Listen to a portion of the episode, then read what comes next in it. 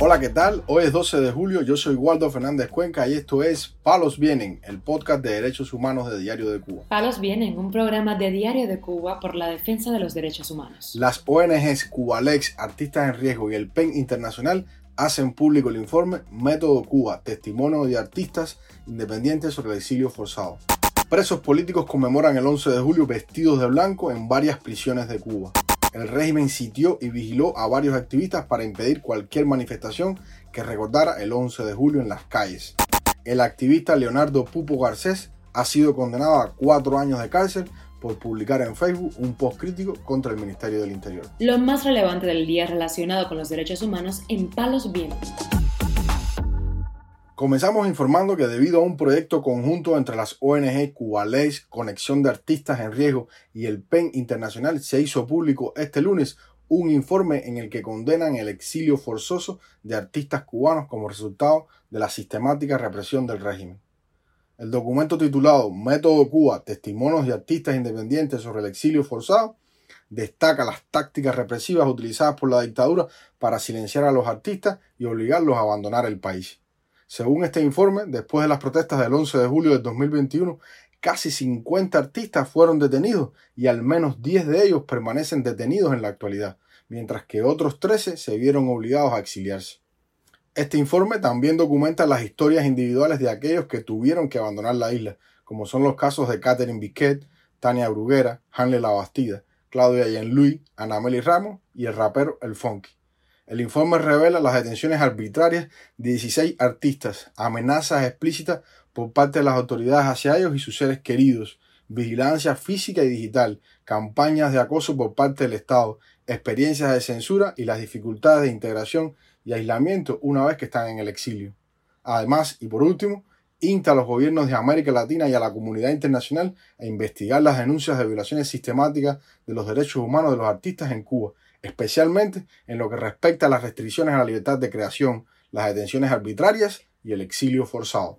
Informamos además que varios presos políticos en algunas cárceles de la isla celebraron el segundo aniversario del 11 de julio vestidos de blanco. Es el caso del preso Yander Rodríguez Iglesias, quien cumple una sentencia de 12 años en la prisión habanera del Combinado del Este por participar en la protesta ocurrida en Guira de Melena, Artemisa. Sobre cómo el preso realizó su conmemoración, esto dijo su madre, Dorelis Iglesias, al portal Martín Noticias. Se rapó la cabeza, se quitó el uniforme, se vistió de blanco y está durmiendo en la tabla pelada. También en el Combinado del Este, un número no precisado de presos políticos fueron despojados a la fuerza de la ropa blanca que vestían en homenaje a las protestas del 11 de julio del 2021. Algunos, como es el caso de Idael Naranjo, fueron castigados en celdas de aislamiento, según una denuncia de su esposa, Lady Ríos. Se vistió de blanco y lo dejaron con un solo pullover y en calzoncillo y lo mandaron para.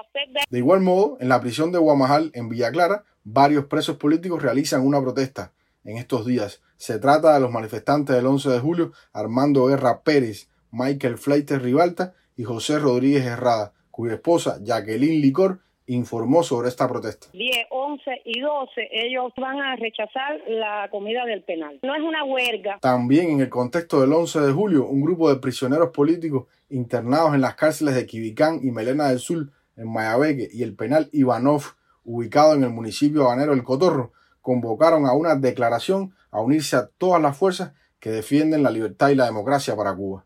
Entre los firmantes de la carta, dada a conocer por el activista Alberto Fonseca en su cuenta de Twitter, se encuentran los manifestantes Juan Enrique Pérez Sánchez, Rolando Yusef Pérez Morera, Aníbal Yaciel Palau Jacinto y Rolando Pérez Fonseca, entre otros presos de esas tres prisiones.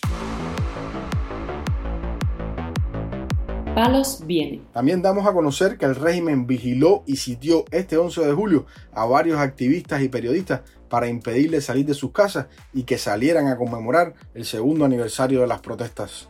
La primera en denunciar vigilancia fue Saily Núñez, esposa del preso político Michael Puig Bergoya, condenado a 20 años de cárcel por manifestarse en Guinness, en la provincia de Mayabeque. Núñez expresó que al salir de su vivienda en la mañana de este lunes notó que estaba rodeada de agentes de la seguridad del Estado que se esconden en un garaje propiedad del Partido Comunista. Saily Núñez también denunció que uno de los agentes de la seguridad del Estado la grabó con un teléfono celular. El activista Alberto Fonseca expresó que varios familiares de presos políticos del 11J este lunes estaban bajo arresto domiciliario.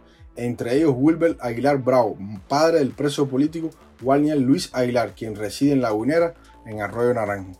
Otros reportes de vigilancia fueron los del opositor Benito Fojaco en Cienfuegos, quien dijo que las viviendas de miembros del Frente Antitotalitario Unido en el territorio estuvieron vigiladas. Fojaco contó al portal ADN que llevan varios días movilizando por los centros de trabajo a las personas escogidas de confianza, más los sicarios de la seguridad del Estado. La mayoría están vestidos de civil. Las esquinas de mi vivienda desde el día de ayer están sitiadas por miembros de las fuerzas represivas de la dictadura. Mientras, en La Habana, la periodista cubana Giovanni Sánchez igualmente denunció en redes sociales que tiene un operativo en los bajos de su vivienda para impedirle salir este martes. También el activista Ángel Cusa denunció vía Twitter encontrarse rodeado y sitiado en su casa en La Habana. 11 de julio me encuentro sitiado por el órgano represor de la seguridad del Estado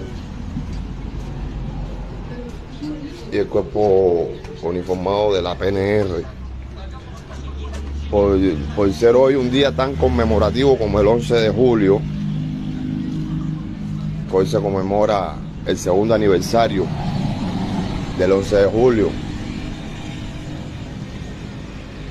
Ayer tuve una fuerte... Ayer me llamó el oficial de la seguridad del Estado, Pablo, de la sesión, de la sesión 21, con el fin de amenazarme. Como ven, mira, no puedo bajar, no puedo salir, mira las motos acá. Otros reportes en redes sociales indican que en las principales ciudades del país hubo un gran despliegue policial y de efectivos vestidos de civil para impedir cualquier manifestación en recordación a la fecha del 11 de julio. Para finalizar, informamos que el activista Leonardo Pupo Garcés denunció en su perfil de Facebook que el Tribunal Municipal de Banes, en la provincia de Holguín, lo condenó a cuatro años de cárcel por un post en Facebook en el cual muestra su desacuerdo con las políticas del Ministerio del Interior. El supuesto delito de Pupo Garcés sería el de difamación de las instituciones de los héroes y mártires, por haber mostrado su desacuerdo con los cursos que ofrece el MININ para jóvenes, que en muchos casos terminan convirtiéndose en agentes represores contra el pueblo cubano. Pupo Garcés asegura en su denuncia que vigilan, presionan y acosan a todo el que se acerca a él y que prácticamente ya no se relaciona con nadie. Pero a pesar de ello, debido a mostrar públicamente su desacuerdo con el régimen, quieren condenarlo. Sobre esa condena expresó, me duele porque vivo solo con mi hijo, además de sentirme como lo que soy, inocente, pero no será nada más allá de lo que decida Dios que sea. Además, el miedo no es una opción para mí, no me gusta, ni puedo huir de lo que me amenaza, no me dejaría dormir tranquilo. Hasta el momento, el régimen había aplicado el decreto ley 370 y multado a varios cubanos por usar las redes sociales para expresar su desacuerdo con el régimen. Pero es la primera vez que utiliza la privación de libertad para intimidar a los cubanos a que no usen las redes sociales para ejercer el derecho humano a la libertad de expresión. Palos Vienen, un programa de Diario de Cuba por la defensa de los derechos humanos. Estas han sido las noticias de hoy en Palos Vienen, el podcast de derechos humanos de Diario de Cuba. Pueden escucharnos en DDC Radio, Spotify, Google Podcasts, Apple Podcasts, Telegram y SoundCloud. Yo soy Waldo Fernández Cuenca y mañana regresamos con más noticias.